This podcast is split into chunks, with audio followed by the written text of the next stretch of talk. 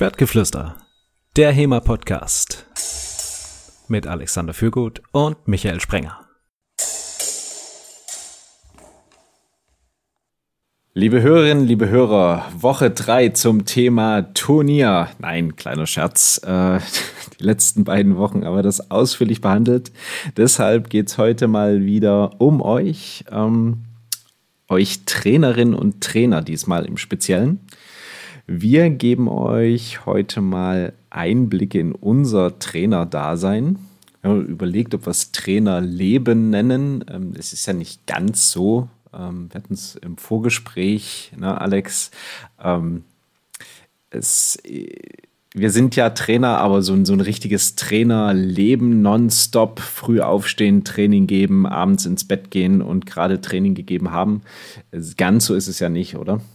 Äh, nee, wir machen das ja nicht Vollzeit. Wir haben ja noch einen regulären oder mehr oder weniger regulären Beruf, der mehr Zeit einnimmt als das Training geben. Nichtsdestotrotz machen wir das schon eine ganze Weile und äh, sozusagen auch als Amateure hat man da, glaube ich, einiges drüber zu erzählen. Würdest du es denn, wenn du die Chance hättest, Vollzeit machen? Also wenn aus irgendeinem Grund die finanzielle Freiheit gegeben wäre, dass du sagen könntest, ach, ich brauche jetzt meinen regulären Job nicht mehr, ich kann Vollzeit-HEMA-Trainer sein. Würdest du das tun? Du meinst es in so einem Szenario, wo die ganzen anderen Sachen auch passen, also auch, dass Leute überhaupt tagsüber trainieren wollen und so Zeugs? Ja, gut, okay. Also, ähm, in, ja, natürlich in einem Szenario, wo alles passt, dass du auch abends die Hallenzeiten hast. Also, du hast natürlich vielleicht am besten sogar eine eigene Halle, ähm, in der du das Training geben kannst und ja, da kommen auch mal Leute vormittags vielleicht zu einer, zu einer Einzellektion vorbei und sowas. Ja, also in einem Szenario, wo alles passt. Mm, okay. Tatsächlich glaube ich nicht, weil das ist ja, also der Job würde ja komplett davon abhängen, dass man irgendwie gesund genug ist, das auch äh, zu machen, längerfristig. Und ja. ich muss ja jetzt aus gesundheitlichen Gründen schon Schwert ans Nagel hängen. Also das ist, glaube ich, äh, der Zug ist abgefahren. Okay. Würdest du das machen? Ich bin mir.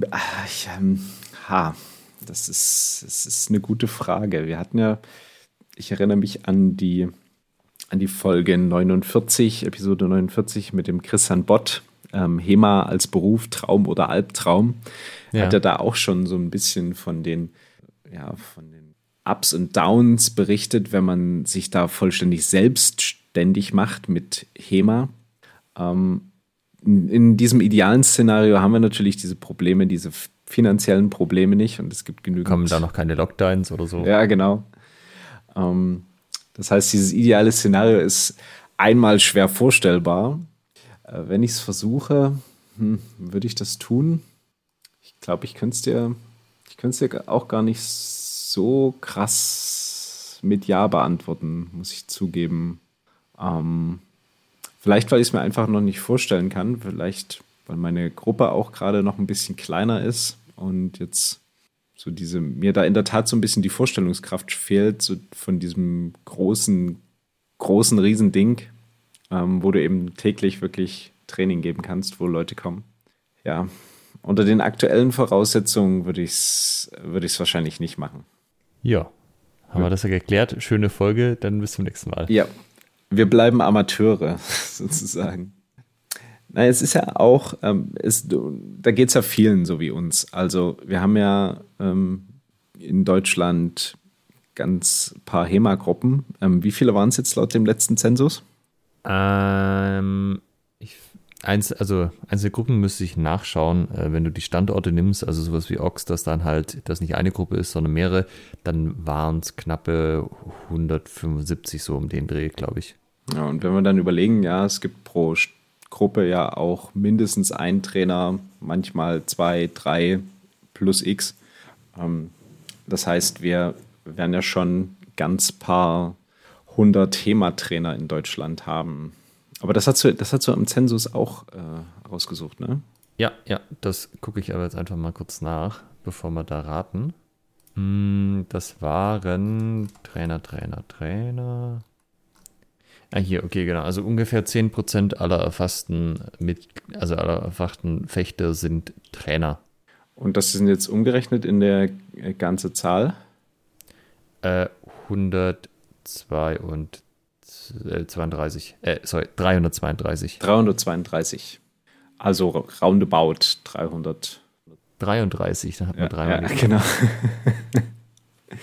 HEMA-Trainer und Trainerinnen gibt es in Deutschland, äh, die im, in den allermeisten Fällen das auch ähm, ehrenamtlich machen, beziehungsweise eben dann in, unvergütet im Freizeitbereich ein bis zwei, drei x Mal die Woche in ja, der Halle oder zu halt stehen. maximal die Übungsleiterpauschale, aber nicht so, dass du da irgendwie davon erlebst oder einen signifikanten Teil deines Einkommens bestreitest. Ja. Das heißt, das sind alles Menschen wie du und ich. Ähm, jetzt die nächste Frage. Würdest du das, was du bisher gemacht hast, nochmal genauso machen? Also bezogen, naja. bezogen auf dein HEMA-Trainer-Dasein ich würde das mit dem Wissen von jetzt natürlich alles besser machen und in äh, schnellerer Zeit die Ergebnisse erreichen, die ich mir gesetzt hatte. Äh, so an sich ist das aber, denke ich, schon ganz okay gewesen. Ähm, hat immer mit dem betrachtet, was man in dem Moment wusste. Natürlich jetzt hinterher ist es so, ach, wenn ich das damals schon gewusst hätte, hätte ich das äh, nicht so gemacht, aber das ist halt irgendwie immer so. Ja, das spricht irgendwie für ähm, noch, noch größeren Austausch, der stattfinden sollte, oder? Also gerade so diese Erlebnisse oder diese, diese Ereignisse, die man hatte, ähm, diese Informationsgewinn, wo man jetzt sagt, oh Gott, hätte ich das gewusst, das hätte mir Monate, Jahre an schlechtem Training erspart, so ungefähr.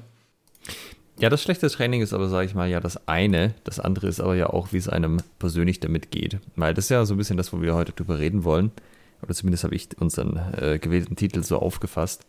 Ähm, weil das eine ist halt immer das, was in der Gruppe passiert, was in den Leuten vorgeht, in der Gruppe selber, aber der Trainer hat ja auch Emotionen. Das äh, liebe, böse E-Wort. Liebe, liebe Fechterinnen, liebe Fechter, ob ihr es glaubt oder nicht, wir sind empathische, fühlende Wesen. Wir haben Bedürfnis nach sozialer Anerkennung und dem ganzen Scheiß. Auch ja. wenn es manchmal nicht so scheinen mag. Und ja, also du hast, glaube ich, schon so ein bisschen die beiden Seiten. Das eine ist halt so die, die sachliche Seite. Erreichst du die Ziele, die du da, da gesetzt hast? Also hast du ausreichend viele Mitglieder?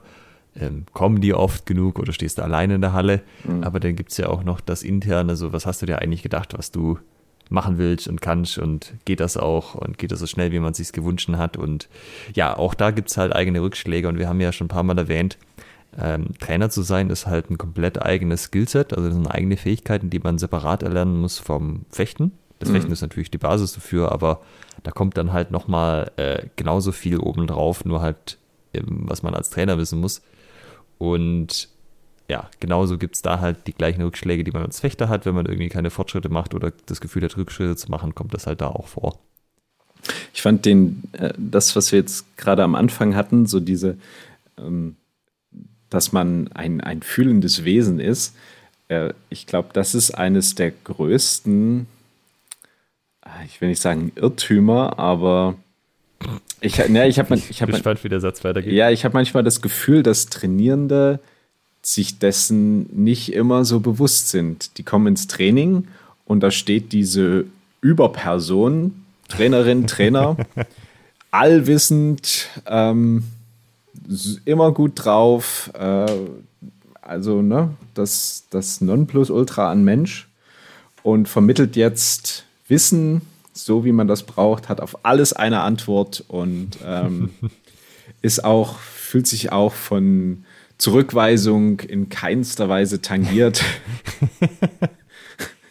ja, ähm, kannst du ein Beispiel für Zurückweisung an der Stelle? Ähm, naja, ich sag mal, du du bringst jemandem etwas bei, mhm. weil du weißt, dass das auf diese oder jene Art und Weise funktioniert. Und bekommst dann zuweilen, na dann, also das ist ja kein, kein Vorwurf an Trainierende, die sind ja dann in diesem Moment damit beschäftigt, versuchen das zu machen und sagen dann halt sowas wie, ja, es funktioniert doch aber gar nicht. Oder nee, das, das, das ist ja aber scheiße und oder sowas wie, ja, aber dann kann der doch das und das machen. Und das ist natürlich in unserem Gehirn erstmal so ein, oh mein Gott, die mögen dich nicht mehr, weil du ihnen jetzt Scheiße beigebracht hast und äh, du hast vollkommen versagt. Ne? Das ist ja sozusagen, ob uns das jetzt bewusst ist oder nicht, ist das äh, in unserem Kopf der erstmal angelegte äh, Reflex, der da abgespult wird oder das, das, äh, da passiert das Gleiche äh, wie bei einer Zurückweisung. Ähm, womit du als Trainer natürlich dann lernst umzugehen, ähm, weil du es eben dann schon ein paar Mal erlebt hast und weil du dann weißt, wie du jemanden dazu bringst, dass sie eben äh, das verstehen, was du ihnen gerade beibringen möchtest. Nichtsdestotrotz, gerade so am Anfang des Trainerdaseins, ah, das kann schon mal zu, zu Frustration und Selbstzweifeln führen. Mhm. Also wenn ich jetzt in einem Satz zusammenfasse, quasi die Situation, du versuchst zu helfen, also aus der eigenen Sicht sozusagen versucht man positiv, was Positives zu bewirken beim Trainierenden und der weist das einfach zurück, warum auch immer. Ja, so ungefähr, genau. Ja. So, man möchte Gutes tun, aber das Gute wird nicht angenommen. Ja. da ist natürlich so ein bisschen, ähm, du hast es natürlich im Leben oftmals, dass du der Meinung bist, du musst jetzt einer anderen Person irgendwie was Gutes tun und die hat aber überhaupt keinen Bock darauf. Ähm, mhm. Im Training ist es natürlich so, dass die Leute da hinkommen und sagen, tu mir Gutes, bring mir historisches Fechten bei. Ähm, da ist die, die Ausgangssituation noch ein bisschen eine andere. Und wenn du das dann tust und dann auch noch zurückgewiesen wirst, äh, das ist auch so im, im ersten Moment immer so ein bisschen, äh, kommt dann auch mal schnell die Frage auf, wozu mache ich das denn hier eigentlich? Will ja eh keiner hören. Genau, also, also ja, ist dir das häufig passiert? Nee, häufig. Also was heißt häufig? Ähm, so, eine, so Nachfragen hast du immer. Also, dass jemand halt eine, eine Frage hat, wie irgendwas funktioniert. Oder dass Trainierende, die dann eben in der Aufgabe dran sind, ne, die wollen ja, du stellst ja eine Aufgabe im Training, die wollen die lösen, die wollen die auch bestmöglichst lösen und die denken dann nicht drüber nach, was sie mit ihren sind dann im Allgemeinen nicht so reflektiert, dass sie jetzt überlegen, hm, wie könnten meine Worte beim Trainer ankommen, sondern die wollen einfach zum Ausdruck bringen, dass eben jetzt hier gerade irgendwas nicht funktioniert. Und ja. das hängt halt mit dem zusammen, was du gerade erklärt hast. Okay, ist das dann die Art und Weise, wie du gelernt hast, damit umzugehen? Einfach zu sagen, naja, das ist halt aus der Situation raus, aber nicht so gemeint. Habe ich das richtig verstanden? Äh, ja, absolut. Also das Verständnis dafür oder ja, Verständnis dafür, wie, wie Menschen ticken, hat mir da sehr geholfen. Es geht ja da null um mich in diesem, also das ist ja jetzt so, so, so zwischenmenschlich, ähm, geht es ja jetzt nicht um den, die Trainierende, sondern ähm, und, und mich, sondern einfach um die Sache, um eine bestimmte Technik oder eine bestimmte Aufgabe, die eben gestellt ist. Und das war dann für, also wenn man sich das bewusst macht, hilft es ungemein, damit zurechtzukommen. Da kann dann sonst was irgendwie an, an Formulierungen kommen. Ähm, wenn man weiß, die wollen ja einfach nur ihre Aufgabe erledigen, ihren Job machen, ne, den ich quasi gestellt habe und das bestmöglich. Mhm.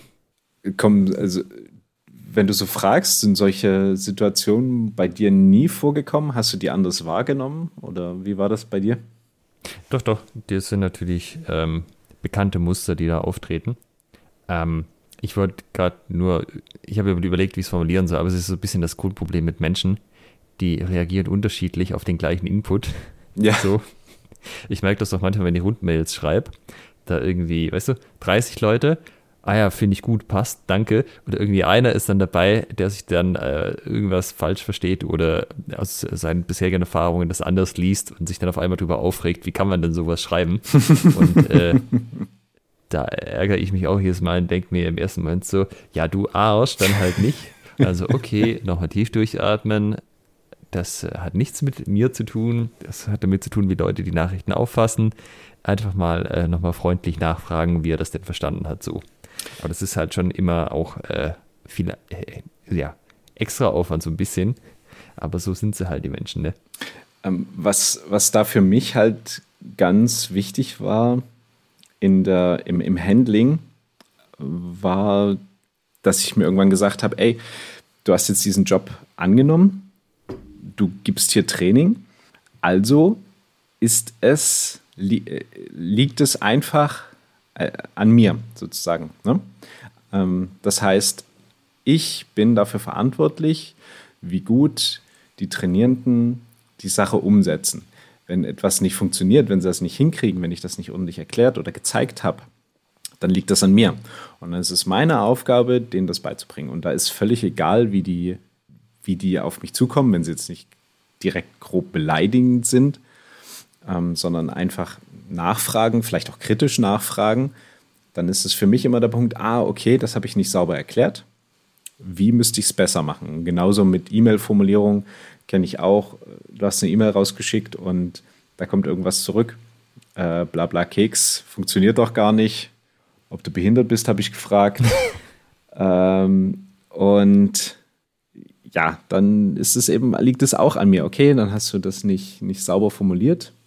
Ähm, und dann ist es meine Aufgabe, erstmal herauszufinden, was jetzt genau unklar ist und wie ich das erklären kann. Also das war so ein, so ein Insight für mich als Trainer. Es liegt an mir. Ich bin dafür verantwortlich, dass es läuft. Ja, ja ich finde das so wichtig, was du vorher gesagt hast mit dem Feedback, ähm, weil man neigt ja schon dazu, äh, ungefragt Feedback zu geben, aber eigentlich ist das ja auch was, was vielleicht auch mal nicht sein muss so. Also es gibt natürlich ein paar Bereiche, wo, wo man da nicht drum rumkommt. Keine Ahnung, auf der Arbeit, wenn man zusammen ein Projekt macht und der andere macht halt einfach das nicht so, wie er sollte, dann bringt es ja nichts, das irgendwie unter Tisch zu schweigen. Aber äh, keine Ahnung, es gibt ja auch Leute, die kommen so, erzählen dir einfach dann in der Dusche nach dem Event äh, in klein klein, was man, was sie denn glauben, dass du an deinem Workshop verbessern könntest oder so oder an deinem Fechten. Ja.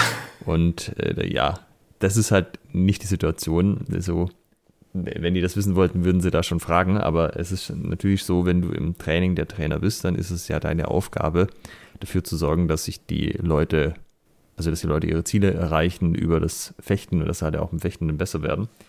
Hm, und ich finde, was da aber auch hilft, ist, sich klar zu machen. Jetzt habe ich den Faden verloren beim Erzählen. Du warst dabei bei Feedback geben und wenn Leute im, im Training dann äh, Punkte haben. Ah, genau. Äh, ich habe aufgehört, den Leuten zu sagen, mach das so, außer es ist jetzt halt wirklich eine direkte Übungsanweisung mit ähm, und dann setzt ihr eine Maske auf. Ne? Das ist eine Anweisung, das muss dann auch von jedem befolgt werden, wenn halt das die Übung erfordert. Aber was so, ich sag mal, das, was man umgangssprachlich Korrektur nennt, das formuliere ich halt als Vorschlag. So. Äh, probier doch mal, wenn du die Hände ein bisschen höher nimmst. Geht's jetzt besser? Und wenn die Leute sagen, nö, dann akzeptiere ich das auch, weil es kann ja immer sein, dass das halt was Individuelles ist bei den Leuten. Und wenn die aber sagen, nö, das finde ich eh doof, dann haben sie halt den äh, Vorschlag aus anderen Gründen nicht angenommen. Und wenn sie halt in dem Moment, in dem Tag, in dem, in der Phase, in der sie in ihrem Fechten sind, einfach nicht so offen für Vorschläge sind, dann muss ich da jetzt auch nicht irgendwie äh, die, die hinterhertragen, solange das jetzt nichts ist, was direkt sicherheitsrelevant ist. Ja. Also wenn die ihr Knie falsch eindrehen und sich dann da Verletzungen, verletzen könnten, mit erhöhter Wahrscheinlichkeit, dann äh, da hätte man keine Mal. Aber wenn die halt einfach schlechter fechten und nicht bereit sind, Feedback anzunehmen, weil der Ego sie das nicht lässt, dann ja, äh, gut, mach das halt mal ein Jahr und dann gucken wir vielleicht nochmal. Das ist ein sehr schöner Punkt, den du da bringst. Die Art und Weise, wie du quasi äh, sprichst zu den Trainierenden, sorgt ja dafür, wie sie das aufnehmen. Und Menschen haben die Tendenz dazu, Anweisungen erstmal so ein bisschen, ja, wie soll ich sagen, kontra entgegenzustehen. Was? Nö, nimm meine Arme nicht hoch. Ähm, und ähm, wenn sie das dann, wenn du eine konkrete Anweisung gibst, dann haben sie das Bedürfnis, die möglichst richtig zu machen. Ne? Also dann die Arme in die exakte Höhe zu nehmen, auf die, auf die richtige Art und Weise. Und die Variante, wie du es machst, ist halt dann, lässt den Raum für Fehler. Äh, ja, und ich finde, es ist halt auch ein Mindset-Change beim äh, Unterrichten, beim Trainer, weil das ist dann halt ein, ich mache ein Angebot. Wenn man das nicht annimmt, aus welchem Grund auch immer, ist halt okay, ja, Angebote muss man nicht annehmen. Wohingegen halt man, wenn man Anweisungen gibt, die werden nicht eingehalten, dann ist man äh, eingeschnappt oder muss nochmal irgendwie nachjustieren. Äh, und was ich dann, also einmal mache ich es auch so, dass sicherheitsrelevante Sachen gebe ich als Anweisung, Maske aufsetzen, was weiß ich, Handschuhe anziehen und ähm, bei, bei der Kniestellung zum Beispiel eben aufpassen, dass das irgendwie so ist, dass man sich da nicht Knorpel und Meniskus unnötig wegrubbelt. Und da kann ich aber auch immer dazu sagen, ey Leute, ne, Maske brauchen wir eigentlich äh, nicht drüber reden, warum wir die aufsetzen. Und beim Knie, da weiß ich einfach, was passieren wird. Das merkt ihr nicht gleich, sondern ihr merkt es, wenn es zu spät ist. Und das ist einfach nicht cool. Deshalb macht es so und so, um es zu vermeiden, beziehungsweise ähm, hinauszuzögern. Und was ich so bei Korrekturen mache, ganz gerne, ist dann ähm, Fragen. Also wenn irgendwie was nicht funktioniert, mir erstmal erklären lassen, findest du jetzt, dass das hier gerade so ist, wie die, die Übung das äh, sagt, also wie die Aufgabe ist? Und kommt dann meistens, nee, na, aber der machte das und das und tralala hopsasa. Und dann kannst du erstmal im Dialog klären, dass einer von beiden vielleicht die Aufgabe gar nicht so verstanden hat wie der andere. Und ähm, ah, okay, dann haben sie das so selber eingesehen und wissen dann auch wieder, worauf es ankommt. Und bei so Techniksachen hilft dann auch zu fragen, ja, okay, jetzt hatte dein, was weiß ich, ne, du hast, kommst jetzt mit dem Schwert da nicht ran. Woran liegt es denn? Was müsstest du denn tun? Na, ich müsste irgendwie so und so stehen oder bla bla bla blub. Und dann sich so stückweise ähm, ich kann mich daran erinnern, wir hatten auch eine, eine Episode dazu, wo wir sozusagen das Hinterfragen ähm, beschrieben hatten. Ja. Und das ist dann eben genau dieser Punkt, der als Trainer dann das äh, wohlwollend Wertschätzende dem Trainierenden gegenüber rüberbringt, wodurch sich die, die Einstellung dann verbessert, ähm, das anzunehmen. Genau, aber eigentlich geht es ja heute in der Folge gar nicht so sehr um die Trainierenden, eigentlich geht es ja um uns. Genau, und, um unsere ähm, Perspektive. Äh, genau. Äh, das war jetzt ja so, habe ich es interpretiert, zumindest eine Tiefe. Also das ist halt nicht so cool, gerade am Anfang, wenn man da sozusagen auf Ablehnung stößt, was die eigenen Vorschläge angeht. Es kann einen ähm, manchmal ganz schön zurückwerfen, ja. Gerade, gerade am Anfang, ähm, äh, da hast du ja keine Erfahrung als Trainer. Also äh, im HEMA-Bereich ist es ja so, du bist Fechter und ja. dann machst du als letzter den Schritt zurück, wo bei der Frage, wer wird denn als nächstes Trainer? Und dann, ah ja, super, du, ja, los hier, zack, stell dich von innen. So läuft es ja. Und äh, ja, also ich war am Anfang auch als Trainer, ähm, hatte Potenzial zur Verbesserung. Ja, ähm, das ist äh, sicherlich auch, äh, auch richtig. Genau, und da kann er das echt zurückwerfen, wenn man dann so, ähm, ne, du denkst dir was aus, du überlegst dir, wie das funktionieren könnte, denkst dir eine Übung dazu aus, machst und tust und dann sagt einer, was, das funktioniert doch gar nicht, ist Schwachsinn hier. Also zur Einordnung, war das jetzt irgendwie eines deiner Hauptprobleme oder war das so ein, es war auch nervig? Ui, da, äh, da müssten wir jetzt mal sechs, sieben Jahre in die Vergangenheit gehen, als ich angefangen habe, Leute zu trainieren. Ähm, nee, das war nee, als Hauptproblem, puh, schwer zu sagen. Als Hauptproblem würde ich es jetzt nicht bezeichnen. Also es war auch nervig. Okay, aber es hat dich schon gestört, Wir haben jetzt eine ganze Weile jetzt hat er drüber geredet. Ja, ja. Also was heißt mich gestört? Ne? Ich bin damit damals einfach nicht so zurechtgekommen und es hat schon mhm. irgendwie so ein bisschen an mir genagt. Ja. Ähm, Gab es Dinge, die noch mehr an dir genagt haben? Äh, mangelnde Wertschätzung von Vorständen. Das hat richtig okay. an mir genagt. Also wenn du, ich meine, für, für Trainierende bist du ja verantwortlich, dass es läuft. Mhm.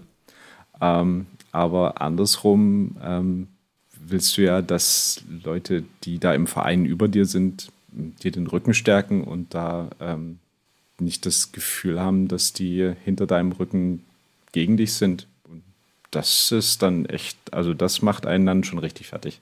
Mhm. Ähm, das mit der Zurückweisung ist ja auch, geht ja eigentlich auch so ein bisschen in die Richtung, oder? Das ist ja auch ein Stück weit Wertschätzung einfach halt in der Richtung von den Trainierenden, das andere Richtung von der Vereinsführung sozusagen. Ja, ja.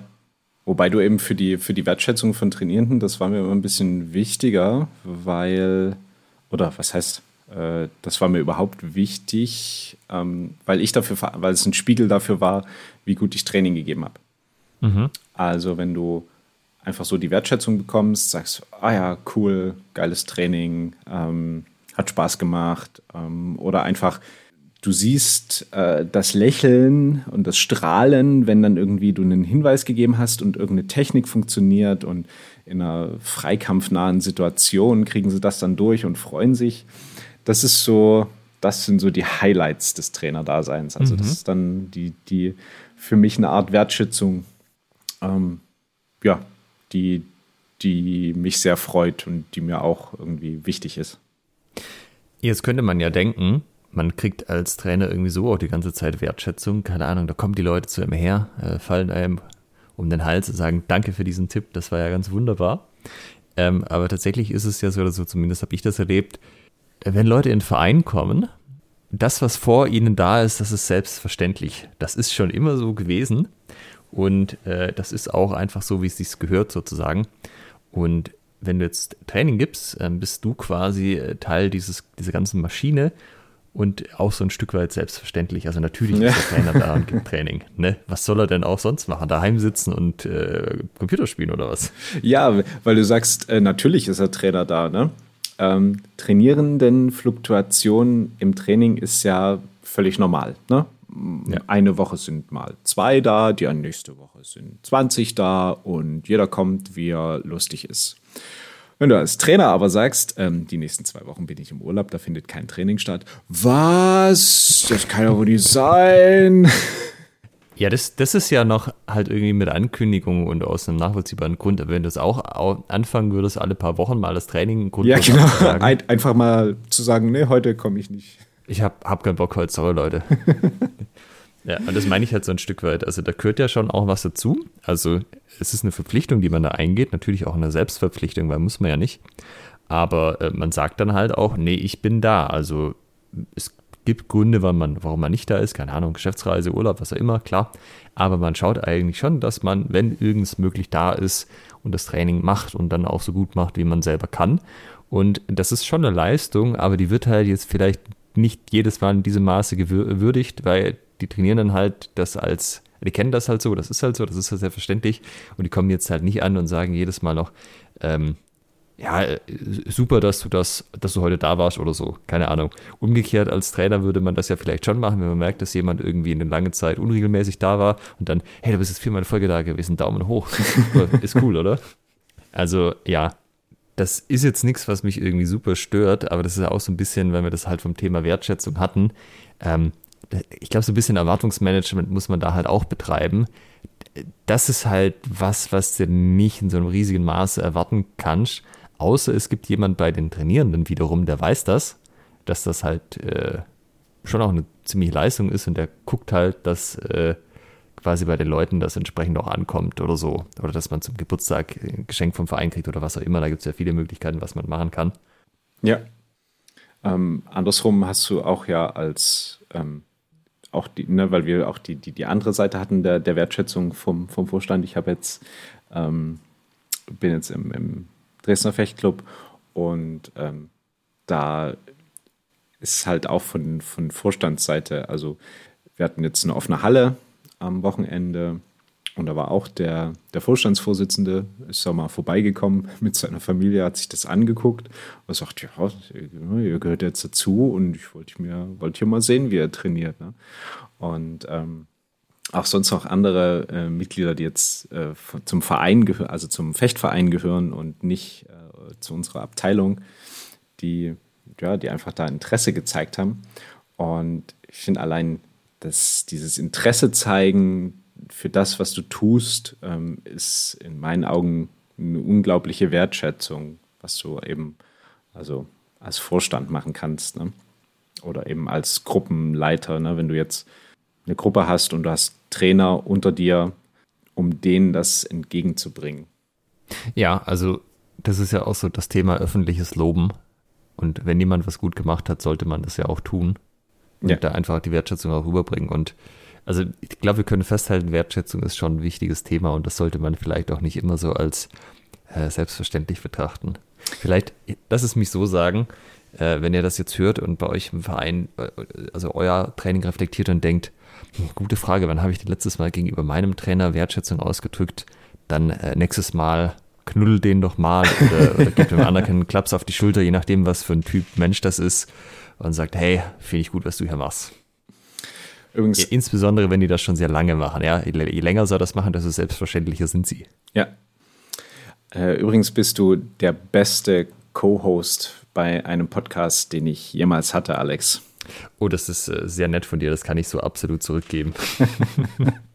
ähm, hattest du in deiner Trainerlaufbahn, ähm, kannst du Punkte nennen, wo du sagst, das war der absolute oder einer der, der absoluten Höhepunkte. Das war so richtig, boah, geil. Da, da habe ich mich, das war für mich als Trainer so ein, so ein richtiger Erfolg.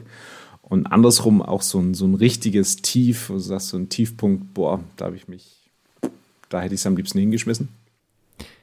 Kennst du diesen Effekt aus dem äh, generellen Leben, dass man sich an negative Ereignisse viel stärker erinnert als an positive. Die verblassen dann irgendwie relativ schnell. Und ja. aber so dieses, und dann vor fünf Jahren habe ich aber mal in der Unterhaltung Blödsinn erzählt. Ja. So, das ja. wird mich noch bis ins Grab begleiten.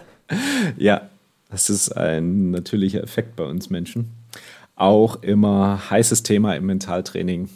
Ja. Ähm, sich damit zu beschaffen, äh, zu beschäftigen, dass man im Allgemeinen viel mehr Erfolge als Misserfolge hat. Ja, also das ist, ähm, das verzerrt halt irgendwie total die Wahrnehmung dann, äh, wenn man so rückblickt. Und also es gab schon immer mal wieder so Phasen oder auch Trainings, wo ich heimgekommen bin und dann hat irgendwas so gar nicht so funktioniert, wie ich mir das dachte. Wo ich mir schon genau diese Frage, die du vorher auch formuliert hast, gestellt habe, so, warum mache ich das hier eigentlich so? Mich bindet ja nichts daran. Ich könnte einfach jederzeit sagen, Leute, ich mache das jetzt nicht mehr, wenn ich das wollte. Und ähm, ja, war dann halt irgendwie grummelig. Meistens hat es dazu geführt, dass ich mit meiner Freundin geredet habe. Die hat mir dann gut zugeredet und gemeint, ey, vielleicht ist jetzt, denk mal nochmal drüber nach, ist es wirklich so schlimm, wie du dachtest? Vielleicht gehst du nochmal in ein Training und guckst mal, ob es dann ja, auch, auch so war oder ob man es nicht irgendwie nächstes Mal wieder besser machen kann. Und ja, also die, die Sachen gab es auf jeden Fall. Und ich weiß auch nicht, ob ich nicht schon kein Training mehr geben würde, wenn mir da nicht jemand gut zugeredet hätte. Also ich finde, das hilft manchmal schon, wenn man da einfach jemand hat, mit dem man darüber reden kann, der auch das so ein bisschen einordnen kann, weil er halt den ganzen Kontext kennt und das von so einer schwer emotionalen Bahn so ein bisschen wieder in Richtung Rationalität ziehen kann oder halt zumindest aus den ganz negativen Bahnen raus halt eben den Blick mehr wieder auf die Erfolge richten kann, anstatt dass man halt nur alles Schlechte sieht in der Welt. Äh, das ist schon, das ist schon gut. Ja, das ist äh, bei mir in der Tat auch so. Also die Unterhaltung mit meiner Freundin über das Training ist ähm, enorm wichtig für mich und enorm hilfreich. Also halt, ähm, so wie du es beschreibst, immer nochmal eine, eine andere Perspektive reinbringt, ähm, weil ich auch mit ihr trainiere und also quasi, weil ich sie trainiere und sie auch die trainierenden Perspektive kennt und dann sagen kann, ja, manchmal wirkt das eben so und so, wie du dich verhältst. Ähm, und auch dieses, ja, dann, dann, frag doch einfach mal nach, so nach Feedback zum Beispiel ähm, ja. und so eine, so eine Sachen. Äh, das sind, im, oftmals sind das so Sachen, wo dann Captain Obvious durchs Zimmer fliegt, aber äh, man sieht es halt in dem Moment. Ja, nicht, genau, du, du, du, genau, man will es auch nicht sehen. Genau, man will es auch nicht sehen. Die Welt ist ungerecht, sie hat sich gegen mich verschworen. Ich ja. möchte bitte nichts anderes hören an dieser Stelle. Hör auf, mir hier so zu, gut zuzureden. Ja, von daher, also dieses, ich würde am liebsten alles in die Ecke werfen, ist halt meistens dann, wenn irgendwas so gar nicht lief. Oder halt, so wie du das beschrieben hast, aus irgendwelchen Gründen man den Eindruck hatte, dass man äh, an diesem Abend besonders stark von den Leuten abgelehnt wurde. was halt meistens nicht mal so ist, ja, da ist vielleicht einer dabei, der selber keinen guten Tag hatte, der so ein bisschen aufmüpfig wird oder was auch immer. Und das verallgemeinert man dann so ein bisschen, also das färbt dann sozusagen den Blick auf die restliche Gruppe, obwohl die sich verhalten hat wie sonst, nur ist man so äh, quasi geprimed, heißt das, glaube ich, also ja, vorgeprägt, ja, ja. dass man irgendwie auf einmal denkt, jetzt äh, geht gar nichts mehr. Eine, eine sehr wichtige Erkenntnis, ähm, die ich auch hatte, ist das Konzentrationsgesicht. Wenn, wenn ich, der, der Resting Bitch Face oder was? Ja, wenn ich, wenn ich etwas erkläre, ähm, dann habe ich manchmal das Gefühl, in völlig desinteressierte, leere Gesichter zu gucken.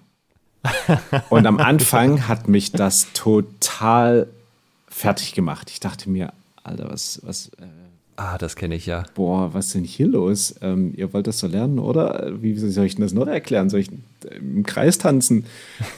Das Problem ist, wenn Leute konzentriert sind, haben die halt ein, ein, ein, einen konzentrierten Blick. Ähm, ich weiß gar nicht, wie ich das beschreiben soll. Die, die Muskeln entspannen sich, es sieht eher so ein bisschen skeptisch aus und ähm, Als würdest du Zombies ins Gesicht schauen. Voll ja, genau. Mal aufzugreifen. Ist auch irgendwie so, so ein bisschen wirkt desinteressiert und ja, das, die Leute sind aber hochkonzentriert, hören dir zu und versuchen das, was du ihnen gerade erklärst, bestmöglich aufzunehmen und machen sich vielleicht gerade in ihrem in ihrem Kopf äh, Gedanken, wie sie das umsetzen. Man sieht das dann auch, wenn sie irgendwie eine Waffe in der Hand haben. Du zeigst irgendwas, dass sie direkt anfangen, diese Bewegung so nachzuempfinden oder irgendwie mit den Händen irgendwie das zu machen. Das sind alles gute Zeichen. Ähm, da, da, ist alles in Ordnung. Wenn die euch wie, wie Zombies angucken, liebe Trainerinnen, liebe Trainer, dann genauso muss das sein. Ähm, ja, zumal ja die Leute halt, äh, wenn die Stunde dann schon fortgeschrittener ist, ja auch mental und körperlich schon ein Stück weit erschöpft sind. Ja, je nachdem, absolut. wie die Leute vorher waren, auch schon sehr. Ja. Das heißt, äh, gegen Ende der Stunde kann man dann auch als Trainer so ein bisschen einsilbiger werden und ähm, die Anweisungen verkürzen und keine hochkomplexen Zusammenhänge mehr versuchen zu erklären.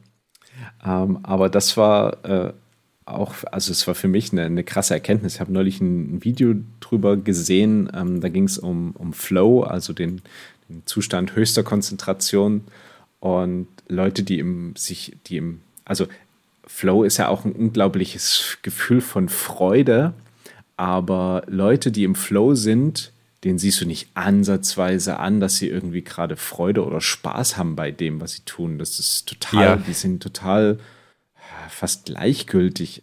Also eine Mischung aus Gleichgültigkeit und angestrengt, das ist ganz schwer zu beschreiben. Sie sind halt hochkonzentriert.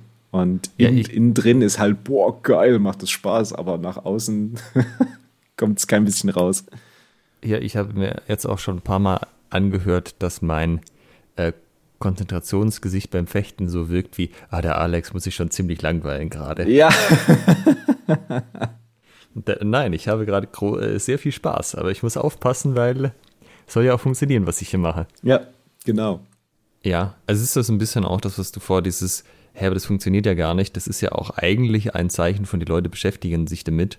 Absolut. Also vielleicht jetzt nicht genau die Formulierung, aber so dieses, hä, aber wie soll das jetzt gehen? Das ist ja eigentlich ein man kann, oder man kann es so interpretieren, als ich hätte gerne noch mehr Informationen. Ja, absolut. Besonders so Weil, dieses, ja, aber dann kann der doch das und das machen und dann funktioniert das doch gar nicht mehr und so weiter und so fort. Ähm, ja, auf jeden Fall. Ein ne? ganz klares Zeichen für, du hast eigentlich als Trainer alles richtig gemacht. Du hast so einen, einen Drive bei den Trainierenden, dass sie sich damit beschäftigen, dass sie weiterdenken. Und ja, es ist deine Aufgabe als Trainerinnen und Trainer, jetzt diese Motivation, die da ja da ist, ne, die wollen ja wissen, wie es jetzt weitergeht. Ne? Ähm, du hast die, die erste Staffel ist zu Ende und alle wollen wissen, wie es weitergeht. Äh, es ist jetzt deine Aufgabe, die, die zweite Staffel hier zu bringen. Ja, da kriegst du natürlich immer gut dran, wenn du dann als routinierter Trainer sagen kannst, ja, das stimmt, nächste Übung. Ja. Aber machen wir nachher. Also es ist auch so ein, ähm, das auch etwas, womit ich erstmal klarkommen musste, es auszuhalten, dass du nicht an deine Trainierenden einen USB-Stick dranpappen kannst und ihnen dein komplettes Wissen, deine komplette Erfahrung mit einmal überspielen kannst. Ich hatte gerade genau an das Gleiche gedacht, als du das erzählt hast. also bevor du erzählt hast. Weil das ist genau dieses, man denkt, ich habe so viele Dinge, die ich weiß, die müssen die auch wissen. Ja. Und dann versuchst du am Anfang, das ist bei Jugendtrainern ganz typisch, dann erzählst du und erzählst du und erzählst du und textest halt die Leute zu, aber äh, selbst wenn sie es sich merken könnten, was nicht der Fall ist, weil es einfach zu viel Content ist, äh, Dinge zu wissen und Dinge auch umsetzen zu können, also körperlich auch. Ja, wissen ähm, und können, ne? Ja, äh, genau, das sind halt nochmal zwei Paar Schuhe. Und das ist so schwierig, so dieses, Ah, aber es gibt, äh, okay, du weißt jetzt die ersten 10 Prozent und am besten noch so ein bisschen dieses, ah, die Leute äh, lassen schon raushängen, dass sie jetzt das Gefühl haben, dass sie schon echt ziemlich gut in dem sind. Und du denkst dir, du noch viel zu lernen hast, junger Padawan. Ja, ähm, das muss man eben, die, diese Kleinschrittigkeit muss man als Trainerin und Trainer auch aushalten können. Äh, dass man eben nicht auf einmal alles vermitteln kann und eben auch wenn so Fragen kommen, ja, aber dann kann er das und das machen und wie, das funktioniert doch in dem und dem Kontext gar nicht. Dann muss man eben einmal durch das Wissen, was man hat und die Erfahrung ganz beherzt sagen können, das ist vollkommen richtig, was du sagst. Das Problem ist, wir wollen jetzt eben genau diesen ersten Teil gerade üben. Und dann können wir uns gerne auch mit dem nächsten beschäftigen und mit dem nächsten. Ähm, was halt schwierig wird, wenn wir das jetzt versuchen, alles aufs Mal zu machen. Ja. Ja, also vor allem das dauert ja, wir reden ja hier nicht von Wochen oder von Monaten, wir reden ja hier von Jahren. Du bist ja den Trainierenden, wenn du das eine Weile machst, Jahre voraus. Ja. Und natürlich, wenn du jemand anders dein Wissen vermittelst und du hast zehn Jahre gebraucht, das aufzubauen, dann brauchst du keine zehn Jahre, das weiter zu vermitteln, weil du weißt ja schon, worauf es ankommt. Du kannst zusammenkürzen, du kannst die wichtigen Erkenntnisse einfach ähm, in Übungen verpacken, anstatt dass die Leute sich das selber erarbeiten müssen. Aber nichtsdestotrotz sind das halt immer noch Jahre. Also vielleicht kannst du es auf 50 Prozent komprimieren, also vielleicht, wenn du sehr gut bist, sogar auf ein Drittel oder so. Aber trotzdem ist es halt, man muss ja halt die Geduld auch mitbringen zu sagen, ja, das ist gut, wenn er das jetzt weitermacht oder sie, in zwei Jahren hat er das dann auch raus oder so. Ja. Also vor allem auf dem Pensum, auf dem wir jetzt hier trainieren, ja. Also wir reden ja nicht davon, dass die Leute fünfmal pro Woche, zweimal am Tag im Training sind, dann würde das natürlich alles sehr viel schneller gehen. Aber gerade dieses, es sind halt zwei, dreimal die Woche da, das dauert halt einfach. Ja. Ja, aber was ich gut finde, also so zum Thema Höhen, weil wir jetzt immer über Tiefen sprechen, äh, wenn ich sehe, dass die Leute halt im freien Fechten tatsächlich äh, technisch irgendwas Gutes machen. Ja. Also wenn ich halt sehe, dass die Fortschritte machen, dass sie auch ihre Körperstruktur besser werden, dass sie flüssiger werden, sich besser einfach bewegen und es sich nicht mehr so anfühlt, als müssten sie irgendwie im Kopf alle Schritte durchgehen, bevor sie überhaupt das Schwert schwingen, sondern einfach das Schwert so zum Teil von ihrer, ihrem Körper wird, von ihrer Körperwahrnehmung. Absolut. Also ne, ich hatte es ja vorhin schon gesagt, wir hatten jetzt am Wochenende offene Halle gestern. Ähm, Daher nochmal an alle meine Trainierenden, wenn ihr diesen Podcast hört, wovon ich natürlich ausgehe. ähm, nochmal dickes Lob. Also ich, alles, was ich gesehen habe, äh, war einfach, das hat einfach richtig gut ausgesehen. Das hat mir richtig gut gefallen. Und ähm, auch so die, die Zweikämpfe, die, die ich gesehen habe, die dann so ein bisschen freier waren, äh, da, das war dann so eine Höhe des Trainerlebens, wo ich mir dachte, boah, ihr seid jetzt so ein halbes, dreiviertel Jahr dabei. Ich glaube, ich habe hier ziemlich viel richtig gemacht. Ich finde es auch gut, wenn man dann positiv von den Leuten überrascht wird. Ja. Weil man hat immer so ein Bild im Kopf und denkt sich, das ist das, was sie können, das ist das, was sie nicht können. Okay, das ist der nächste Schritt. Und manchmal machen die Leute so einen Sprung, wo man gerade so ein bisschen in eine andere Richtung schaut, sozusagen. Und dann äh, guckst du dir das an und denkst dir, boah, also das konnte er sie vor einem Monat noch nicht. Ich weiß nicht, wann er das gelernt hat, aber das ist gut. Ja. Äh, man muss auch wissen, ähm, das ist vielleicht noch so ein, so ein ähm, so, so, etwas, was einem als Trainer oder Trainerin so ein bisschen Selbstvertrauen geben kann. Und zwar Lernprozesse, ähm, motorische Lernprozesse. Unser Gehirn ist ja neuroplastisch, das heißt, es verändert sich, wenn wir etwas lernen. Und das Erlernen einer Bewegung führt dazu, dass sich ziemlich viel umstrukturiert bei uns im Kopf. Also das wird hierarchisiert, diese Bewegung, und je besser, je, je hierarchischer die geordnet ist, je feingliedriger sozusagen, desto besser sitzt die. Und diese Umstrukturierung braucht erstens Zeit und zweitens führt sie dazu, dass wir erstmal schlechter werden in dem, was wir machen. Das heißt, wenn du jemandem etwas beibringst ähm, dann, dann klappt das am Anfang ganz gut. Ne? Irgendwie, dann können sie das machen. So. Und dann guckst, machst du das nächste Woche nochmal. Und dann stellst du fest, ey, was haben wir denn letzte Woche gemacht? Äh, habt ihr hier, was, ihr da dabei? Ihr müsst es, also, ja. was denn hier passiert? Das sieht aus wie Kraut und Rüben und äh, so Hand, Hand, Auge, Fußkoordination. Und denkst du, meine Güte. Aber das ist ein gutes Zeichen dafür, dass äh, hier gerade ein Lernprozess stattfindet genauso sieht es aus. Und dem muss man einfach Zeit geben, bis er abgeschlossen ist. Und danach ist die Bewegung einfach richtig gut. Ja, wir haben schon wieder über Zeit geredet. Geduld, Geduld, Geduld. Das ist halt echt was, was du mitbringen musst. Ja. Achso, die, die, das können wir eigentlich so die, als, als schon mal als vorläufiges Fazit der heutigen Folge ziehen. Ähm, die Höhen und Tiefen des Trainerdaseins ähm, lassen sich besser ertragen, wenn man sehr geduldig ist als Trainer. Ja. Das ist ja so ein bisschen auch das Ding, was du am Anfang meintest mit Roboter, weil auch wenn du selber einen schlechten Tag hast, lässt du das ja optimalerweise eben gerade nicht an den Trainierenden aus, sondern die kriegen davon gar nichts mit. So, die haben ihren, sagen wir mal, so professionell wie es halt geht, auftretenden Trainer, der interagiert auf eine positive Art und Weise mit ihnen und dass der sich denkt, Mann, ich habe jetzt irgendwie auch, hatte eigentlich keinen Bock, als ich hier reingekommen bin, sollten die ja nicht wirken, was ja nicht geiles ist, wenn du halt so komplett ungeduldige Trainer hast. Ähm, also generell, aber halt auch, wenn es irgendwie der Tag nicht gut war und dann meckerst du nur an den Trainierenden rauf, weil da kannst du die halt auch mal, also wenn du einmal halt so richtig äh, negativ wirst und so, äh, keine Ahnung, zum Beispiel auch Frustration zeigst mit Lernverschritten, also dass man selber frustriert ist, dass der andere das nicht schnell genug lernt ja. über die, ja, da kannst du halt Leute auch relativ schnell verlieren. Absolut. Und, und das ist, ja. Ja, dann ist es, äh, wollte ich sagen, ist dann eben dein Job als Trainer, einmal das auszuhalten, ne? einfach geduldig zu sein und dir vielleicht zu überlegen, woran liegt es denn? Ne? Woran liegt es, dass er oder sie das noch nicht so hat? Ne? Und dann mal auch so ins Gespräch kommen, wo, woran hapert es denn vielleicht? Manchmal, du hast natürlich ähm, physiologische Unterschiede, also allein aufgrund des Alters, unser Gehirn lernt ja äh, in einem bestimmten Alter besser, in einem bestimmten Alter nicht so gut. Ich habe jetzt neulich gelesen, das ideale Alter für unser Gehirn, also für unser Gehirn, ist so von ähm, eher so 40 plus, also wenn man, wenn man etwas älter ist.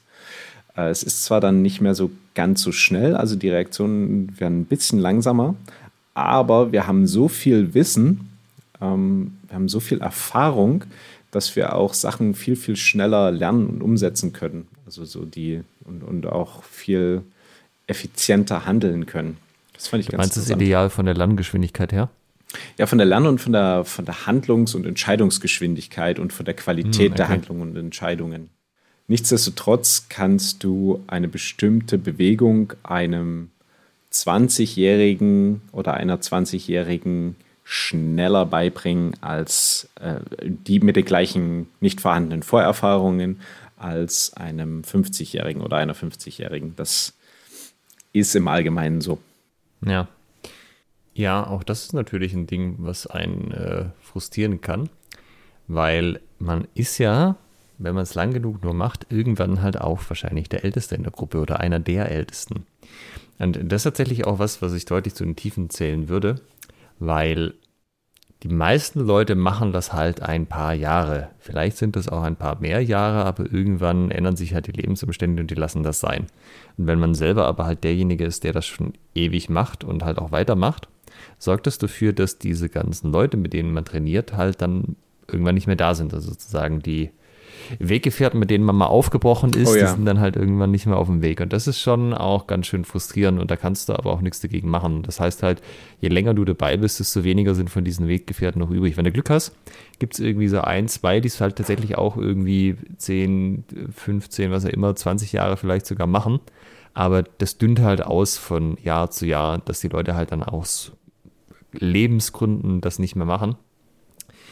Und ich, das, äh, ja, das merkst du halt, je länger du das machst. Und wir sind jetzt ja beide so bei Jahr 10 ungefähr. Ich will mir gar nicht vorstellen, wie das ist, wenn du bei Jahr 15 oder bei Jahr 20 bist. Aber das ist schon, schon auch frustrierend, weil du halt, also für einen selber bleibt es halt ein wichtiger Teil des Lebens. Für die anderen Leute ist es dann halt keiner mehr. Und äh, die, diese Verantwortung, die man da hat oder die einem manchmal ja auch wie eine Bürde vorkommen kann, die trägt man dann halt weiter und die anderen sind sozusagen äh, aus dem Schneider raus und ja, machen genau. ihr eigenes Ding. Ja. Ähm, das ist da hilft, schwierig. Ja, da hilft es auf jeden Fall, sich mit anderen Trainer und Trainerinnen, Kollegen, Kolleginnen auszutauschen und da irgendwie Plattformen, Netzwerke zu bilden. Was weiß ich, einen gemeinsamen Podcast aufzumachen oder sowas. ähm, das ist ja auch immer so eine, eine gute Stunde Austausch, die wir hier zu einem bestimmten Thema haben. Ähm, und also bei uns ist es so, dass uns dann noch, keine Ahnung, hunderte Leute dabei zuhören, während wir uns austauschen. Aber nichtsdestotrotz ist es ja eine Wissens- und Erfahrungserweiterung oder ein, ein Wissens- und Erfahrungstransfer, den wir hier betreiben. Nicht nur, nach, nicht nur nach außen hin, sondern auch äh, zwischen uns beiden sozusagen. ja, die Zuhörer erlauben das halt, dass man einfacher vor sich selber auch rechtfertigen kann, wie man sich jetzt eigentlich die Zeit dafür rausschneidet. Und dass man das halt auch weitermacht, weißt du? Wir haben eine öffentliche Verpflichtung eingegangen, dass wir uns zusammensetzen ja, und über ja, die Themen absolut, reden. Absolut, absolut, genau. Ja. Ja. Aber ich meine, das ist halt, ja. Äh, ja, ich wollte gerade sagen, du hast das ja vorhin angesprochen mit ähm, dem äh, mal da sein, mal nicht da sein. Und als Trainer gehst du die Verpflichtung ein, immer da zu sein. Und als Podcaster gehst du auch die Verpflichtung ein, dass jetzt hier, bitteschön, alle zwei Wochen da der Podcast erscheint. Ja, genau. Äh, bisschen was kannst du da schon drehen. Wir sind ja schon von einer Woche auf zwei Wochen runter, aber so, wenn wir jetzt mal eine Folge veröffentlichen würden, mal nicht, egal in welchem Rhythmus, das wird nicht gut ankommen. Ja, da verlässt man sich auf Schwertgeflüster. Ja. Und was da halt dazu gehört, dieses, die, die Leute gehen halt den Weg nicht mehr weiter, man selber wird älter, die Gruppe wird jünger. Da kommt halt irgendwann der Punkt, ähm, wo man halt selber vielleicht auch nicht mehr auf dem Niveau fechten kann, auf dem man gerne fechten würde. Ja. Die äh, jungen Hüpfer, die nachkommen und dann mit Mitte 20 vielleicht schon äh, sieben Jahre Training machen, äh, die können das aber halt noch. Und vielleicht auch schneller, als man das selber konnte. Und ich, also das eine ist halt so, man kann ja die Zeit nicht zurückdrehen, man kann ja gucken, dass man fit bleibt und auch mit Erfahrung halt viel wegmachen. Äh, nichtsdestotrotz muss man sich halt irgendwie damit arrangieren, dass man halt nicht ewig der, der ist jetzt irgendwie der, der Top-Fechter ist vielleicht ähm, im, im direkten Vergleich.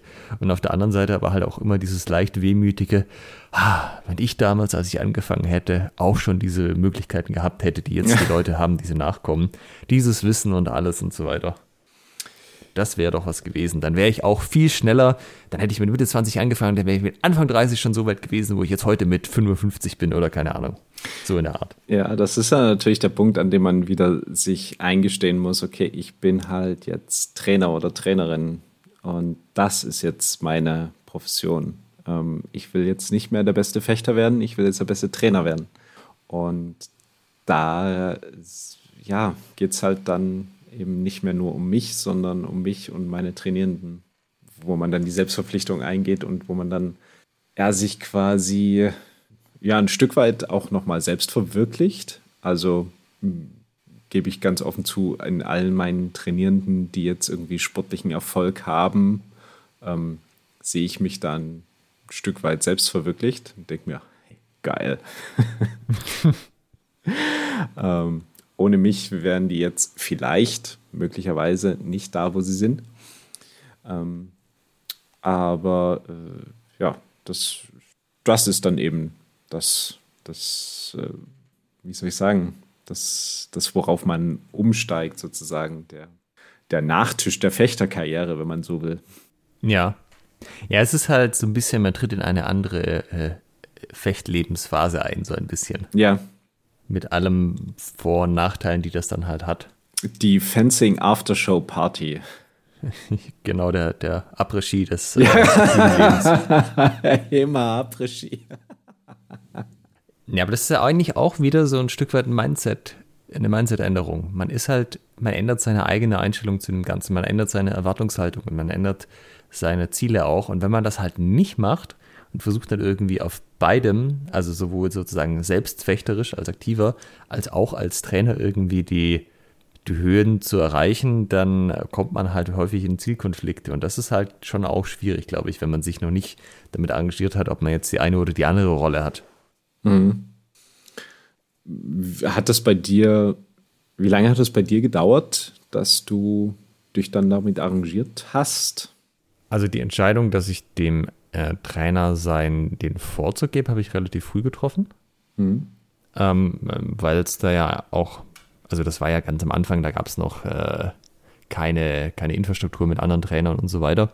Da war halt irgendwie klar, die, äh, wenn, wenn, also einer muss sich darauf wirklich fokussieren, der Rest kann, kann mithelfen sozusagen, aber einer muss wirklich da den Hauptfokus drauf legen. Und das war dann auch okay, das zu tun. Ich habe natürlich trotzdem den Anspruch auch gehabt, ähm, fechterisch besser zu werden. Das war aber halt auch aus so einem Imposter-Syndrom-Ding raus, dass man halt dachte, oh, bin ich auch gut genug, hier Training zu geben? Ich erzähle jetzt den Leuten hier irgendwas, weiß gar nicht, ob ich das selber schon so tief durchdrungen habe. Vielleicht muss ich mal mehr fechten und auf mehr Wettkämpfe fahren und so. Ähm, Ah, und natürlich auch das eigene Fechten muss irgendwie noch mit drin sein. Aber so die, die großen Entscheidungen waren schon häufig so, wenn man das direkt gegeneinander aufwiegen musste, dass dann ähm, immer die Nadel eher Richtung Trainer gezeigt hat, als ähm, rein nur eigener Fechter. Also wenn es nur mein eigenes Training gegangen wäre, hätte ich auch die Stunden anders aufgebaut. Also ich habe da schon die Gruppe in den Vordergrund gestellt und nicht mich, denke ich. Ja, weil du gerade Imposter-Syndrom ansprichst. Äh, ich bin ja zu den, also zum, äh, jetzt beim, beim, wir sind ja eine Abteilung beim Sportfechten und da hat natürlich auch mal einer der Trainer, der Sportfechter, bei uns zugeguckt. Ich weiß gar nicht, ob ich die Episode schon mal erzählt habe oder die Anekdote. Uh, und, uh, Prüfungssituation. Ja, und ähm, er meinte dann so mir, ähm, magst du ein Feedback zu deinem Training? Ich sage, ja, auf jeden Fall, sehr gerne. Und, und innerlich so, oh Gott, oh Gott, was passiert hier? ja. Oder lege ich dir jetzt Worte in den Mund? Nee, von einem, also von einem, von einem Sportfechttrainer mit so einer B-Lizenz, da ähm, ging mir schon ein bisschen der Stift, was da jetzt kommt. Ja. Und er meinte so, ja, also das ist ja so, was ihr mit den Waffen macht, das ist ja total krass. Also so, also so Sperrangriffe und dann in der Bindungsarbeit und das ist ja also das ist richtig gut. Aber eure, Fuß, eure Fußarbeit ist richtig scheiße. Und, und ähm, das äh, konnte ich natürlich so nicht stehen lassen. Da habe mir sofort gedacht, okay, dann machst du jetzt mal ein bisschen Sportfechten, guckst dir mal an, wie das aussehen soll, was da der Witz ist bei Fußarbeit und ähm, habe mir da das erklären lassen, zeigen lassen, habe da beim Sportfechten mitgemacht und habe das dann auch in mein eigenes Training implementiert und dann eben auch entsprechend an meiner eigenen Fußarbeit massiv gearbeitet, weil ich mir eben dachte, ja, das kannst ja, kannst ja keinem anbieten irgendwie. Du, du musst mal einen, einen Schritt zeigen, einen Ausfall zeigen und vernünftige Fußarbeit zeigen. Und ähm, das muss ja auch bei mir vernünftig aussehen. Ne? Also, ja. was weiß ich, dass ich jetzt nicht in den Spagat gesprungen komme, das möge man mir verzeihen, aber dass der Ausfall eben vernünftig aussieht, ähm, das sollte schon so sein. Und das hat mich dann auch extrem motiviert, an mir selber nochmal zu arbeiten, an meinen fechterischen Skills. Aber natürlich mit dem Hintergedanken, okay, du bist Trainer, du hast hier eine gewisse Vorbildrolle. Das sollte schon, es muss nicht perfekt sein, es muss jetzt nicht hier ähm, Olympianiveau haben, aber es sollte irgendwie passabel aussehen. Ja gut, aber da hättest du jetzt auch sagen können, ja, jetzt mache ich das schon so lange und dann habe ich keine, nicht mal eine ordentliche Fußarbeit, ich schmeiße jetzt hin. Ah, okay. Naja, das war mir in dem Moment bewusst, dass ich nie ordentlich Fußarbeit trainiert habe. Ähm, mhm.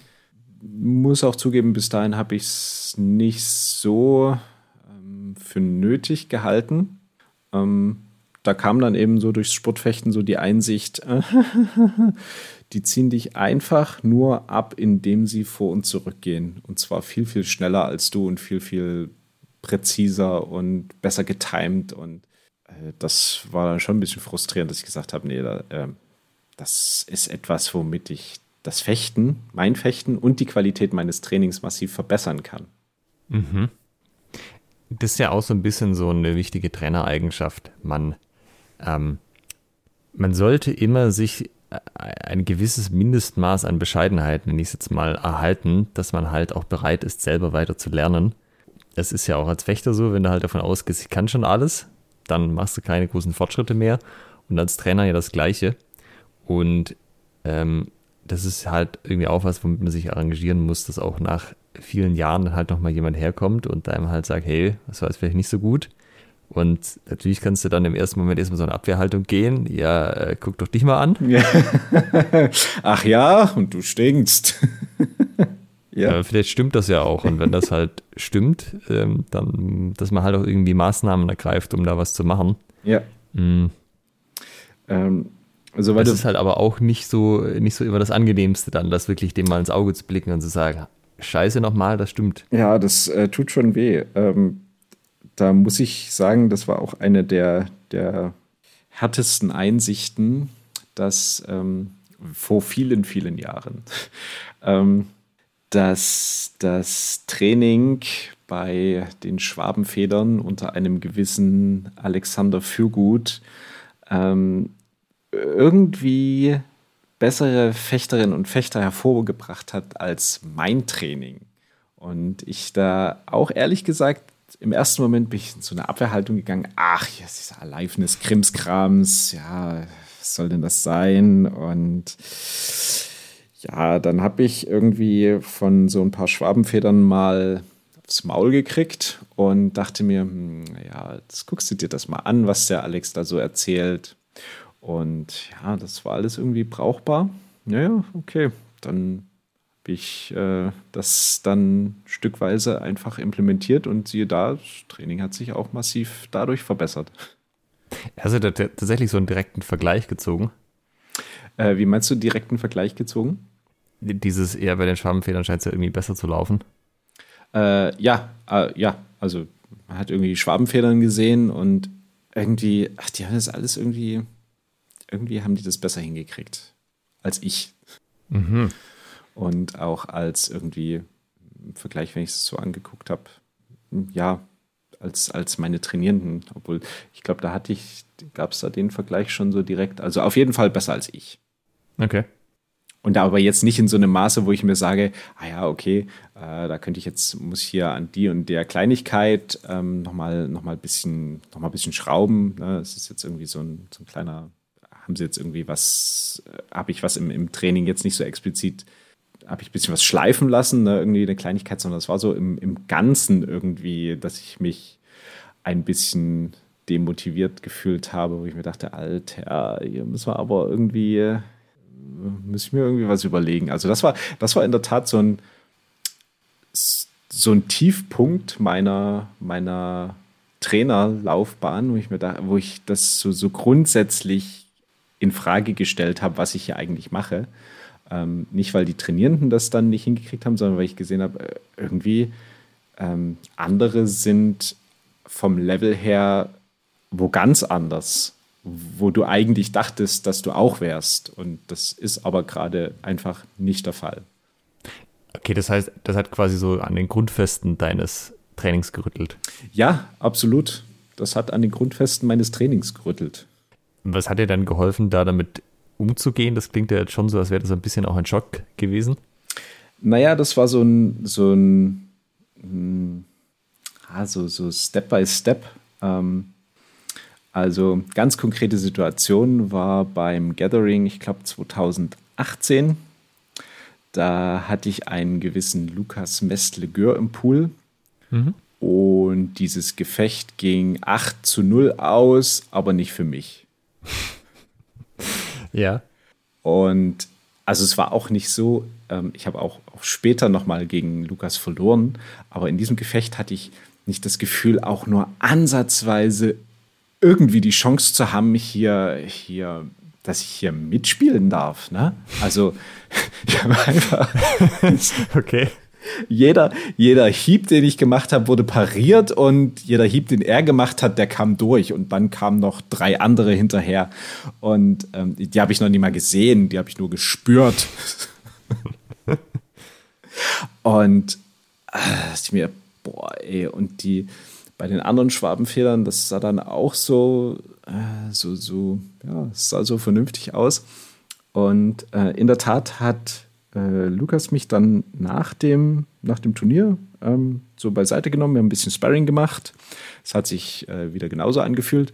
Und er meinte dann aber, ah, okay, achte mal auf dies und das und jenes und hier und so. Ähm, so hat mir so ein paar grundsätzliche Sachen gezeigt, die an meinem Fechten halt ähm, ausbaufähig sind. Ja, das waren jetzt nicht irgendwie so eine Kleinigkeiten, sondern eben ja. grundsätzliche Themen. Zum Beispiel war das, ich habe halt so eine immer eine Aktion gefochten. Ne, bin rein mit einem Angriff und habe dann nicht sonderlich weitergemacht.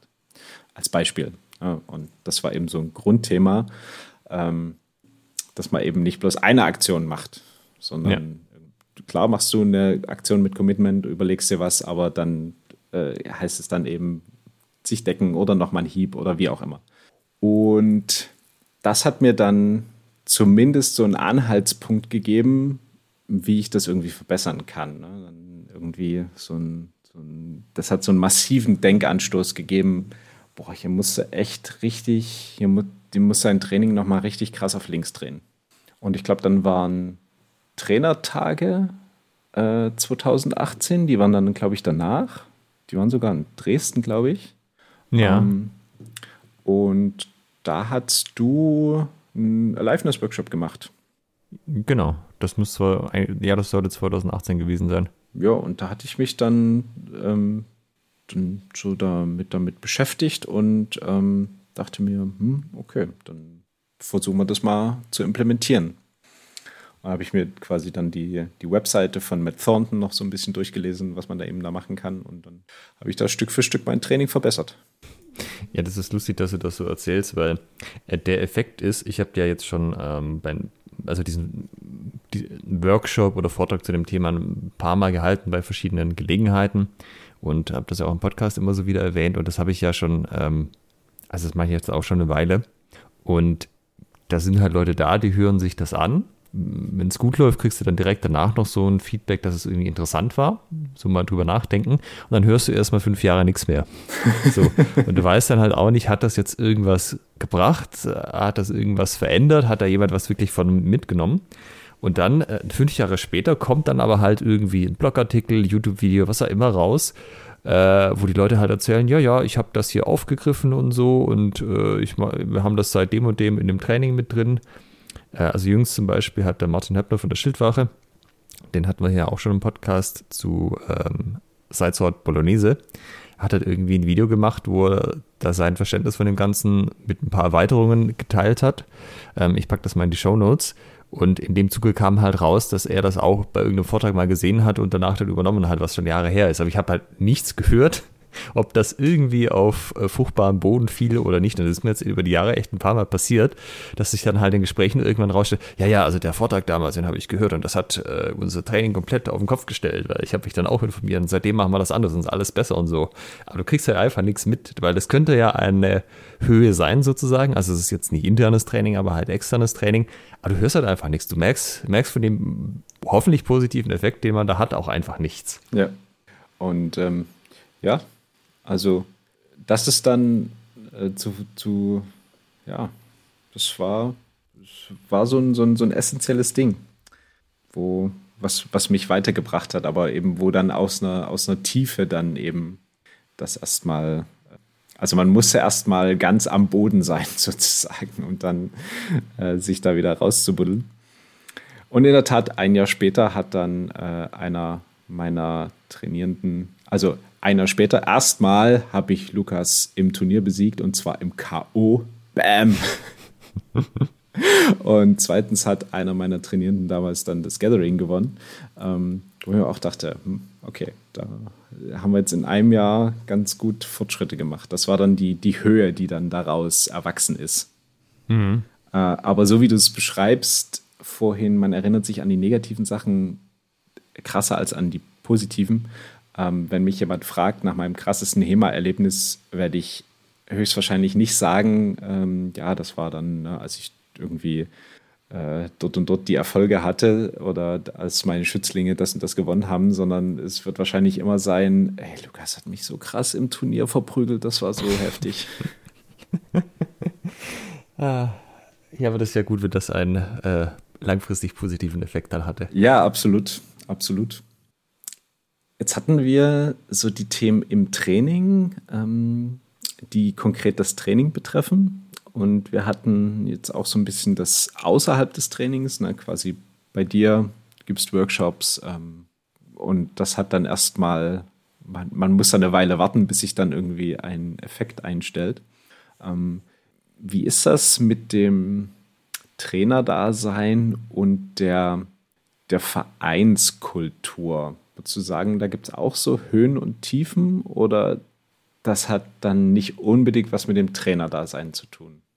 Wie meinst du Vereinskultur? Also ich meine, der Trainer gestaltet die ja auf jeden Fall mit, je nachdem, ob das sind ja manchmal teilweise auch der Vorstand dann in Personalunion. Ja. Oder willst du auf was Bestimmtes raus? Naja, jetzt, wenn man es versucht, wirklich auf die, den Trainerjob an sich runterzubrechen. Also wenn man jetzt nicht sagt, okay, das sind jetzt äh, Leute, die machen, sind da in Personalunion, tätig, sondern was du als Trainer für die Vereinskultur tust oder tun kannst, was sich daraus entwickelt. Ähm, was es daraus für Höhen und Tiefen sich ergeben?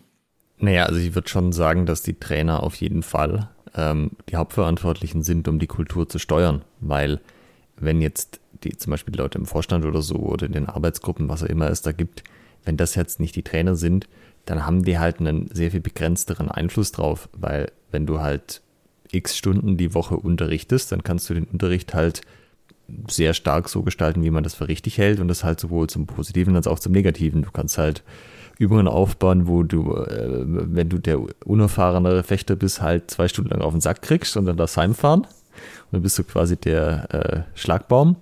Oder halt so, dass die Leute halt äh, entsprechend auch motiviert werden, ähm, dadurch, dass sie halt eine Chance haben, dass die Übungen fair sind, sowas auch berücksichtigen und so.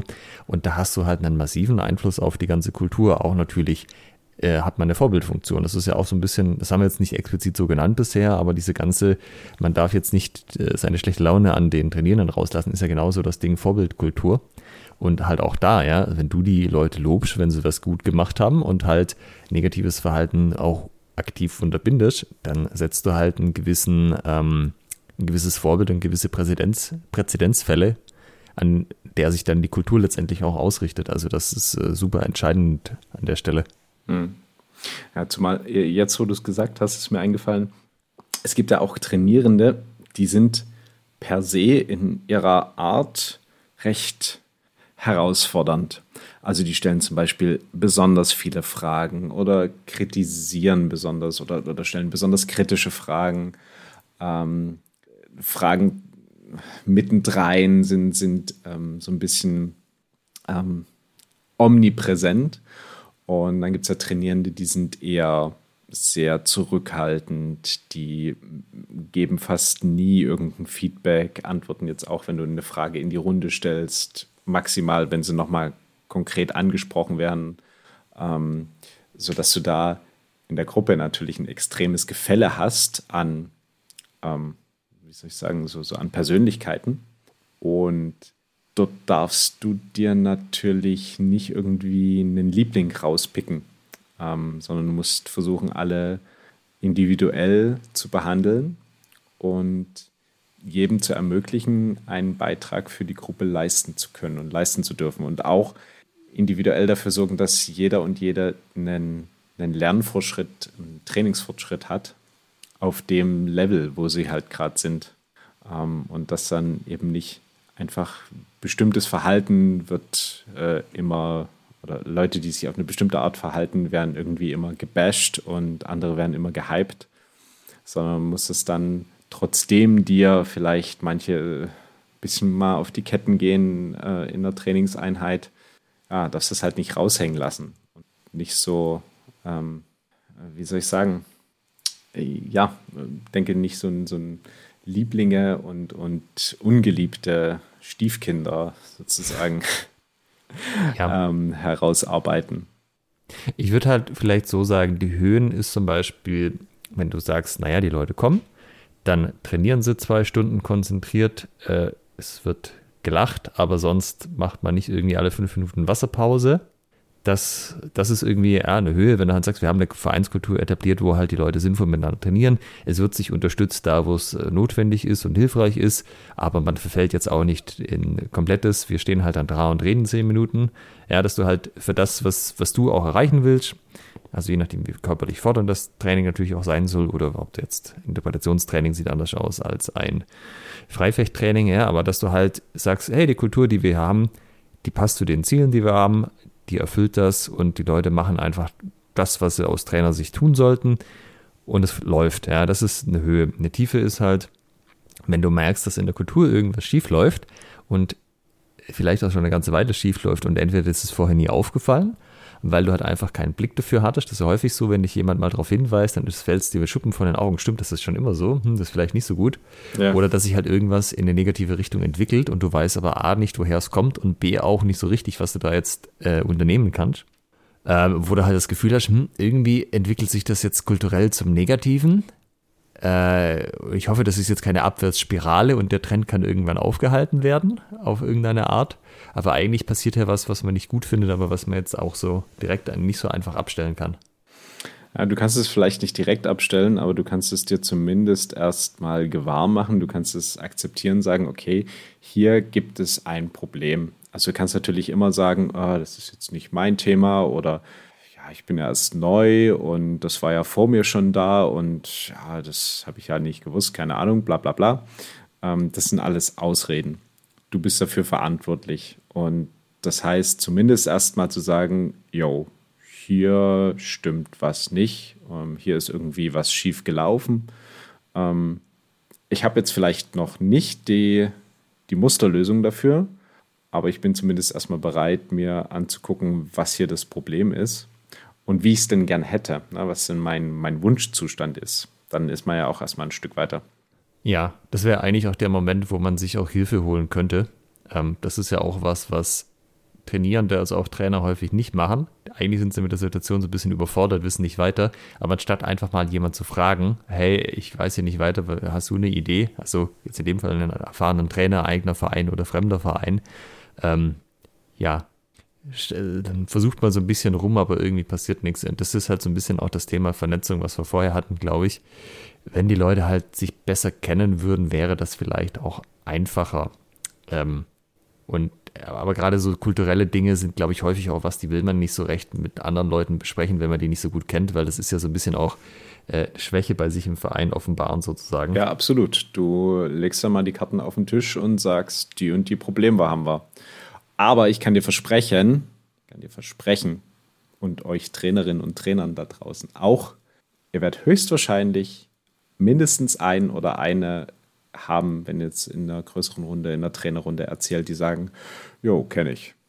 Habe ich auch schon genau. erlebt. Oder habe ich auch das Problem bei mir, wie auch immer. Idealerweise hast du dann halt Leute, die äh, eine Lösungsstrategie anbieten können. Ja. Ähm, das ist übrigens auch was, also wenn ihr da so ein Problem habt, könnt ihr das auch uns mal schreiben, wenn ihr möchtet. Ähm, wenn das so, ich sag mal, unspezifisch ist, jetzt äh, nicht so eins zu eins auf euren Verein ummünzbar, könnte man da ja unter Umständen auch mal eine eigene Folge zu machen. Das ist alles im Bereich des Möglichen. Ihr wisst ja, post.schwertgeflüster.de mit UE. Ähm, da könnt ihr einfach mal schildern, was ihr habt und äh, könnt mal dazu schreiben, ob das okay wäre, wenn wir da das Thema in der Folge aufgreifen. Nichtsdestotrotz stehen wir natürlich auch bei allen möglichen Themen äh, gern als kompetenter Ansprechpartner zur Verfügung. Ja. Ah, weißt du was? Eine Sache ist mir jetzt noch eingefallen, die ein abs absolute Tiefpunkt jedes Trainings ist, wo, wo es einfach sagt, das ist das Allerschlimmste, aber es wird und wird nicht besser. Äh, warte, darf ich einen Educated Guess machen? Ja. Die Zeit, die Leute brauchen, um ihre Ausrüstung anzuziehen? Jawohl, Michael. Die Leute trödeln alle beim Rödeln. Ja. Trödeln beim Rödeln. ja, aufrödeln, muss man wissen, ist der HEMA-Fachbegriff für seine Schutzausrüstung anziehen. Bitte darf auch überall dazu verwendet werden. Und ich sage immer, das ist die schlimmste halbe Stunde, bis die Leute ihre Ausrüstung angezogen haben. In, natürlich geht es in echt nicht so lange, aber es kommt einem halt ewig vor. Äh, bei uns dauert es fünf Minuten ungefähr ja, fünf Minuten ist ein plausibler Wert, aber äh, gefühlt dauert das sehr viel länger.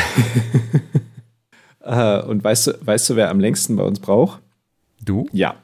Warum das? Ähm, ich habe, also im, im, Allgemeinen liegt es an meiner Handschuh-Unterarm-Ellenbogenschoner-Konstruktion. Äh, also ich habe sie Sportfechthandschuhe über die Fechtjacke, dann kommt da so ein Unterarmschoner, in den ich reinschlüpfe, also den, den klippe ich nicht drauf, sondern ich muss mich da so ein bisschen reinschlüpfen, dann den Ellenbogenschoner anlegen und dann die Handschuhe an. Irgend, aus irgendwie Gründen dauert das immer ein bisschen länger. Also okay. zumindest länger als bei den anderen, die irgendwie, ich weiß nicht, gefühlt ziehen die ihre Fechtjacke an und dann sind die Tutti komplett fertig. Ja, aber da ist es ja für dich wahrscheinlich nicht so schlimm, weil da musst du ja nicht so lange warten. Ich bin irgendwie einer, der am schnellsten fertig ist mit an Aufrödeln. Mhm. Nee, das, äh, ich weiß gar nicht, früher habe ich da, nee, früher musste ich länger warten. Ähm, jetzt ist auch meistens so, dass wir schon zu einem ziemlich hohen Level ähm, aufgerödelt sind, wenn wir anfangen. Ähm, und auch äh, recht schnell dann Schutzausrüstung anziehen. Also das ist schon quasi so ein, so ein, so ein Ding bei Fencing Club. Ähm, ist völlig normal, sozusagen schnell seine Schutzausrüstung anzuziehen, weil die Übung sowieso gleich mit Schutzausrüstung weitergeht. Also da ist so das Mindset schon da. Okay. Ja, das Problem ist halt, wenn du halt alles andere anhast und dann die Jacke anziehst, musst du halt das ganze Zeugs nochmal ausziehen zum Großteil. Ah, okay. Nee, sowas, so eine Übergangsstufe haben wir meistens nicht drin, genau aus okay. dem Grund. Ähm, bei uns ist dann eben entweder ohne ähm, und dann geht direkt mit voller Ausrüstung geht es dann weiter. Okay. Ja, ach, weißt du, es ist so dieses, du, du, stehst vorne, sagst an, okay, zieht euch, äh, zieht das restliche Zeug Zieht an, euch warm an. Genau, dann räumt man selber noch irgendwas weg, geht auch rüber, zieht sein ganzes Zeugs an, geht wieder zurück zur Mitte und dann sind die Leute immer noch nicht fertig. Ha, schlimm. Es ist, äh, ja. Ja, das ist doch jetzt eigentlich ein guter, guter Schluss. Die größte Tiefe des HEMA-Trainer-Daseins. Zeit, bis die Leute die Ausrüstung angelegt haben. Da haben wir natürlich Interesse, liebe Trainerinnen und Trainer, die ihr uns zuhört. Erzählt uns doch mal, wie das bei euch ist. Wie lange dauert es im Schnitt, bis eure Gruppe die Ausrüstung angezogen hat? Und ist das auch etwas, was euch in die, wie soll ich sagen, Abgründe der Frustration stürzt, so wie Alex? Oder ähm, geht das bei euch ein bisschen schneller? Oder seid ihr vielleicht wie ich auch diejenigen, die am längsten brauchen? Ja, man könnte jetzt auch sagen, man könnte es ja wie beim Bund machen, ja, einfach getimed, Ausrüstung anziehen, ausziehen, anziehen, ausziehen und so. Ja, und dann vielleicht auch äh, kleine, kleine Preise verteilen für den oder diejenigen, die das ähm, am, am schnellsten hinkriegen. Ja, glaub, glaube nicht, dass ich das nicht schon versucht hatte, aber das ist, wenn man nicht beim Bund ist, schwer durchzusetzen, habe ich festgestellt. Ja, die Leute, die können einfach sagen, nee, mache ich nicht. Ja. Da fehlt so ein bisschen nee, also, ja, also in diesem Sinne schneller rödeln. Kein Trödeln beim Rödeln. Ja, genau. Die, die, die Aktion Schwertgeflüster gegen Trödeln beim Rödeln. Ja, sehr gut. Ja, schöner Abschluss für heute. Auch eine, eine sehr äh, zuweilen emotionale Folge, hat mir gut gefallen.